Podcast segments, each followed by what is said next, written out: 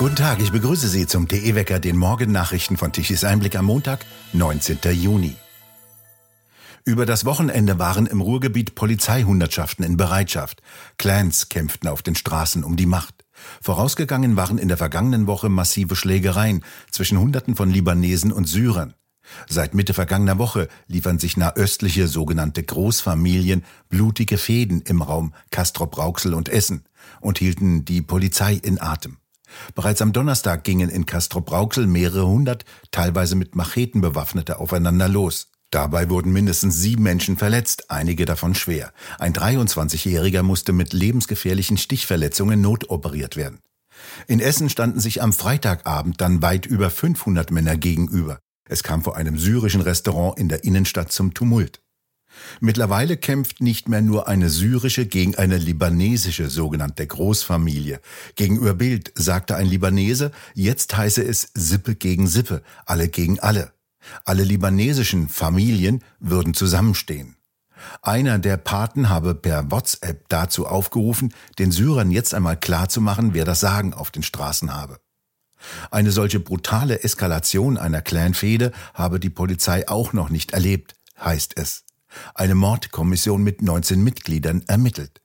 Für den nordrhein-westfälischen Innenminister Herbert Reul, CDU, hatte diese Tumultlage mit dem Clan-Milieu zu tun. Er sprach am Freitag von 50 Beteiligten. Die Polizei müsse klarmachen, dass das Recht des Staates und nicht das Recht der Familie gelte, so Reul gegenüber der Westdeutschen Allgemeinen Zeitung.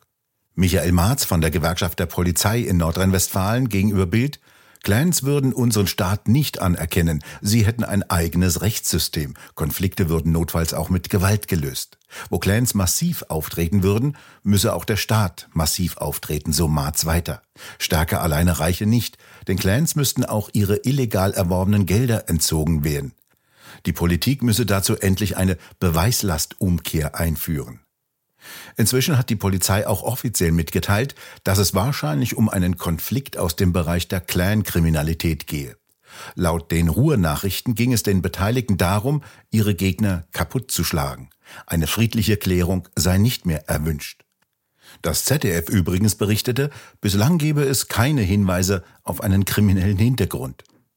Zu einer Massenschlägerei mit Messereinsatz kam es am Samstag auch in der Innenstadt von Chemnitz.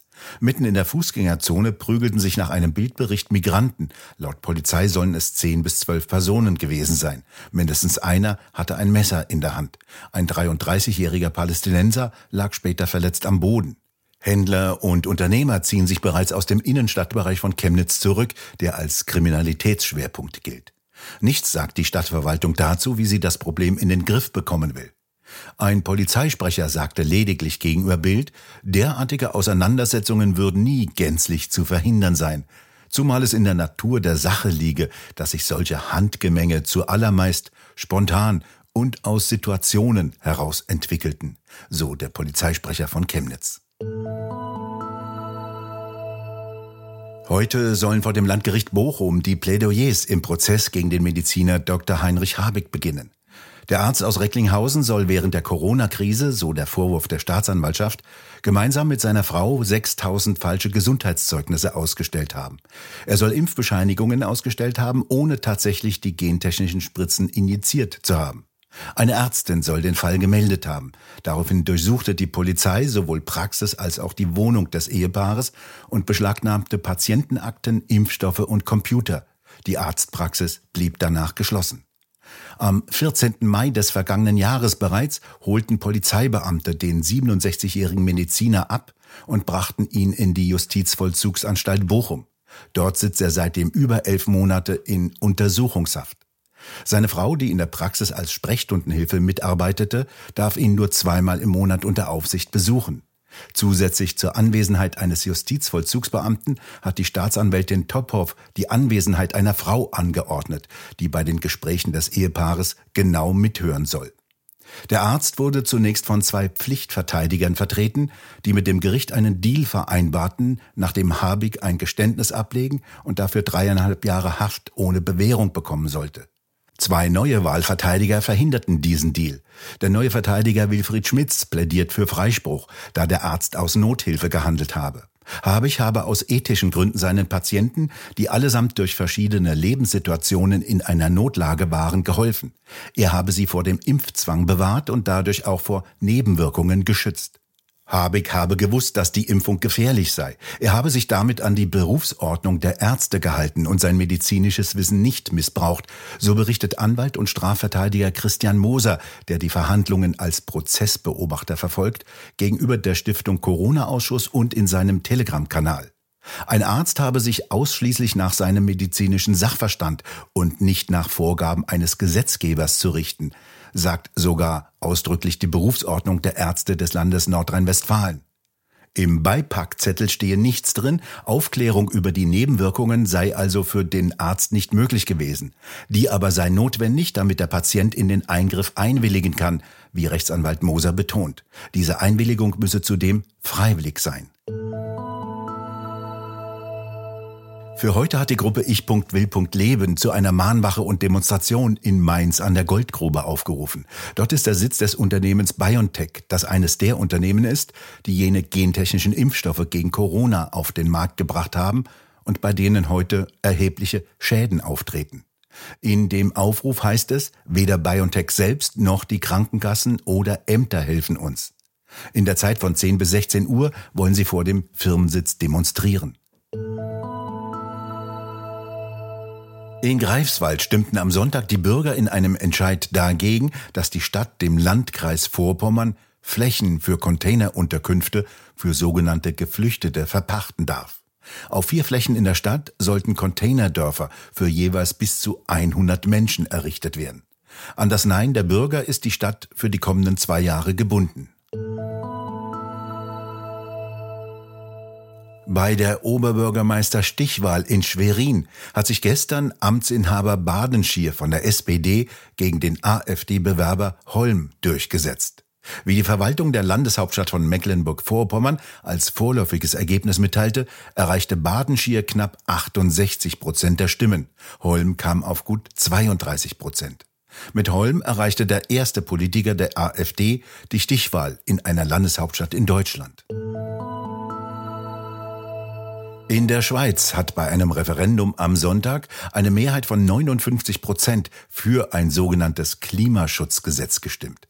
Danach soll der Öl- und Gasverbrauch reduziert werden. Die Unternehmen, die in den sogenannten Klimaschutz investieren, sollen Geld vom Staat bekommen. Die Aufklärung der Greichen-Affäre, die längst eine Affäre Agora und eine Affäre Habeck ist, geht damit über familiäre Bande weit hinaus. Es stellt sich die grundlegende Frage, inwieweit unabhängige nationale Entscheidungen gewährleistet sind, wenn maßgebliche Akteure mit internationalem Geld gesponsert werden. Provokativ gefragt, liegt die Richtlinienkompetenz beim Agora-Netzwerk oder beim Kanzler? Ansonsten lohnt es sich tatsächlich, die Broschüren der Agora Energiewende zu studieren, denn dort erfährt man wenigstens, was für die nächsten Jahre tatsächlich geplant ist. Dies schreibt Marco Galina über die Greichen- und Agora-Affäre und fragt, wer schreibt eigentlich die Gesetze? Wo? In der neuesten Druckausgabe von Tichys Einblick. Die finden Sie im gut sortierten Zeitschriftenhandel oder direkt im Onlineshop bei www.tichiseinblick.shop auf der Webseite tichiseinblick.de. Dort können Sie die Ausgabe auch als PDF-File herunterladen. Die Wetterlage hat sich fundamental geändert. Die Strömung drehte sich von einer nordöstlichen Richtung auf eine südwestliche und dies bedeutet, ab heute kommen warme und feuchte Luftmassen aus dem Südwesten heran. Es wird also schwül. Ab heute Nachmittag sind nach Durchgang einer Warmfront einzelne Niederschläge mit Gewittern möglich. Die Temperaturen klettern bis auf 32 Grad im Breisgau, im Norden bleiben sie etwas darunter. Ab Dienstag kamen dann noch wärmere und feuchtere Luftmassen heran, aus denen auch kräftige Regenschauer fallen können, mit kräftigen Gewittern. Doch wo die Niederschläge fallen, ist noch sehr unsicher. Die Temperaturen steigen noch einmal ein wenig an und können wie in Köln 34 Grad erreichen. Im Laufe der Woche setzt sich die Gewitterlage fort und für Donnerstag zeigen die Wettermodelle sehr kräftige Niederschläge an. Das ruhige und trockene Sommerwetter jedenfalls ist erst einmal vorbei. Und nun zum Energiewendewetterbericht von Tichys Einblick. Deutschland benötigte gestern Mittag um 12 Uhr eine elektrische Leistung von 58 Gigawatt. Davon lieferten die drei Millionen Solaranlagen 36 Gigawatt, allerdings nur um die Mittagszeit. Abends um 20 Uhr war alles vorbei. Die konventionellen Kraftwerke, die mittags lediglich 12 Gigawatt geliefert hatten, drehten auf und lieferten 27 Gigawatt um 20 Uhr. Dazu kamen dann erhebliche Importe, zum Beispiel aus der Schweiz, die Deutschland wieder teuer bezahlen musste. Der Strompreis lag um 20 Uhr bei 140 Euro pro Megawattstunde. Von den 30.000 Windrädern kam nichts, kein Wunder, es herrschte Windstille. Klar ist, von sogenanntem Windstrom hätte Deutschland sich wieder nicht versorgen können. Wir bedanken uns fürs Zuhören. Schön wäre es, wenn Sie uns weiterempfehlen. Weitere aktuelle Nachrichten lesen Sie regelmäßig auf der Webseite tischiseinblick.de und wir hören uns morgen wieder, wenn Sie mögen.